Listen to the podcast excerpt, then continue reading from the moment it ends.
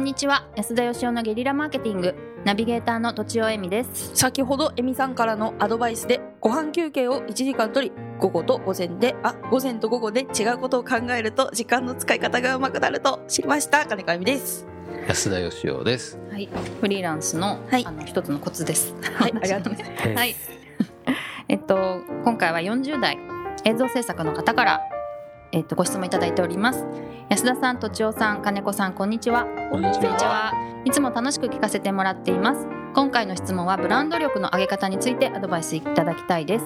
最近私は週2回とあるリゾート施設かっこ宿泊スパレストランカフェフィットネスクラブがある海辺の施設で SNS 担当として働いています。具体的には施設内の紹介動画など YouTube に上げお客さんに来てもらえるようなブログを書き Facebook、Instagram、Twitter も使っています。まだできたばかりの施設なのでまずは認知度を上げたいのですがお三方がもし SNS 担当だったら認知度とともにどのようにブランド力を高めていかれるか教えてください。私は親近感をテーマに地元の鮮魚店に仕入れ行ってきました。やフィットネスクラブ体験しました。等のネタを挙げています。好きだらけの質問ですが取り上げていただけると嬉しいです。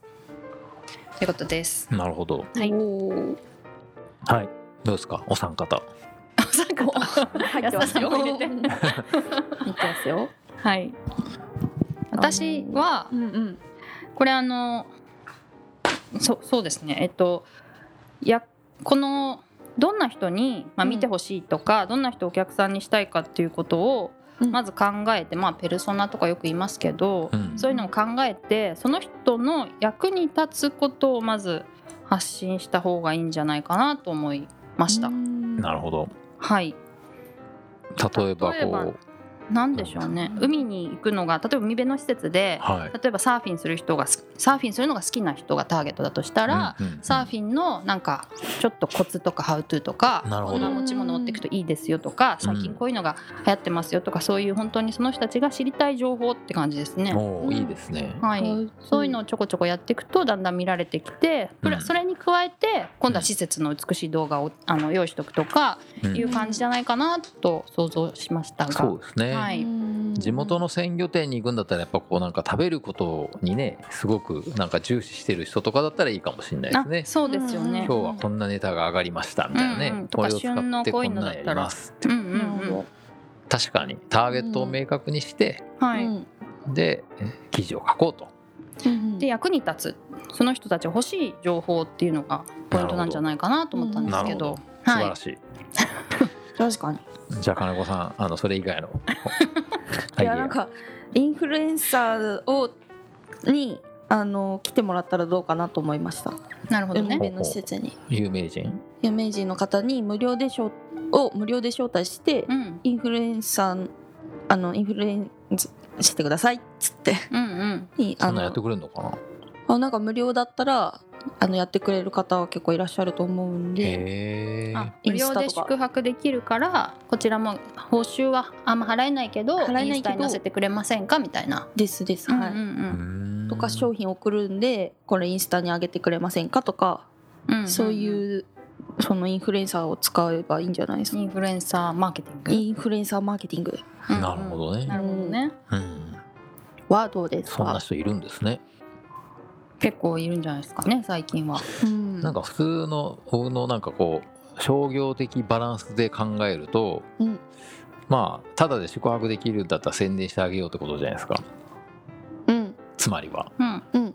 まあ宿泊分以上の価値が自分の発信力にあるんだったら僕だったらやんないですねですね、へーだからそうビッグな人はやらないですよね。ねそうはい30万40万もらって告知するんだったら、うん。わざわざ行って宿泊までして、うん。こんな面倒くさいのいいやっていううん。それやってくれるってことはまあ大したインフルエンサーじゃないんじゃないかと思っちゃいますけなるほど。どそんなことないですかね。そっか。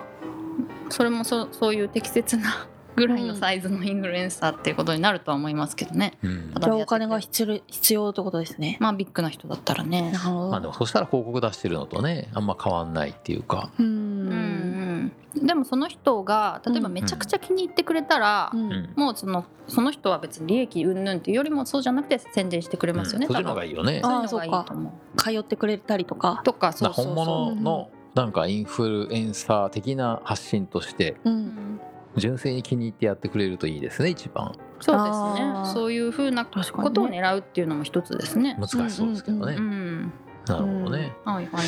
なんかホリエモンみたいにあの罵るっていうのはどうですか？え？何を罵るんですか？なんか何かを。世の中のこの貧乏人名みたいなのとか よくあの堀江さんやってるじゃないですか。あそうなんですね。いやそういうイメージなんですけど、はいはい。うんはいうん。それで賛 YouTube? 否賛否が生まれて賛否が生まれるリゾート炎上する。うーんなそうなんだ。結構リスキーですけどね。なかなかリスキーですうね、ん。そうですね。ブランド力がある場所なんですかね。うん。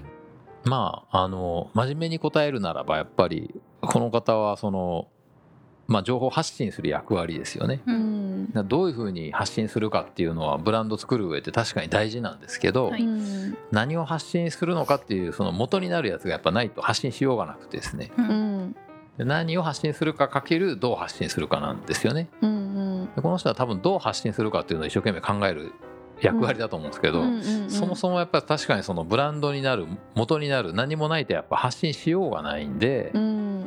それ作んないといけないですよね。ううんんだからその先ほど都庁さんがおっしゃってたように、うん。サーファーの聖地みたいな場所なんだったら、うんうん。それをブランドの軸に据えてもいいしなんかその近所の食材をとにかくすごくめちゃくちゃなんか美味しい料理に変えるシェフがいるんだったらそれを軸にしてもいいしうんうん。うんだそれがないんだったら何かしら仕込まないとダメですよね。作んないと。うん。ブランドとして発信する何かをですか？やっぱネタがないと。強み。強みみたいな。強み必ずしも強みじゃなくてもいいんですけど、ネタ。ネタ。うん、なんかその人があ面白いとかあの誰かに教えてあげようと思うような元になる、まあ、私は違和感と呼んでますが、違和感。まあ、僕それはいろんなやり方があるんですけど、はい。僕はその違和感を使うのが得意でうんうん。本来ならばそこにないものを、まあ、作っちゃうってことですね、まあうん。僕がやったんだったら会社の中にバー作っちゃうとか、うん。なるほどはい、そうするとまあレストランだったらあの例えばでかいワインセラーがあっても何の不思議もないんですけど、うん。採用の会社になんかワイン1,000本ぐらい入ってるワインセラーがあるとなんでなのっていう当時はですよ。今だったらもうそれが仕掛けだってバレちゃいますけど。うん。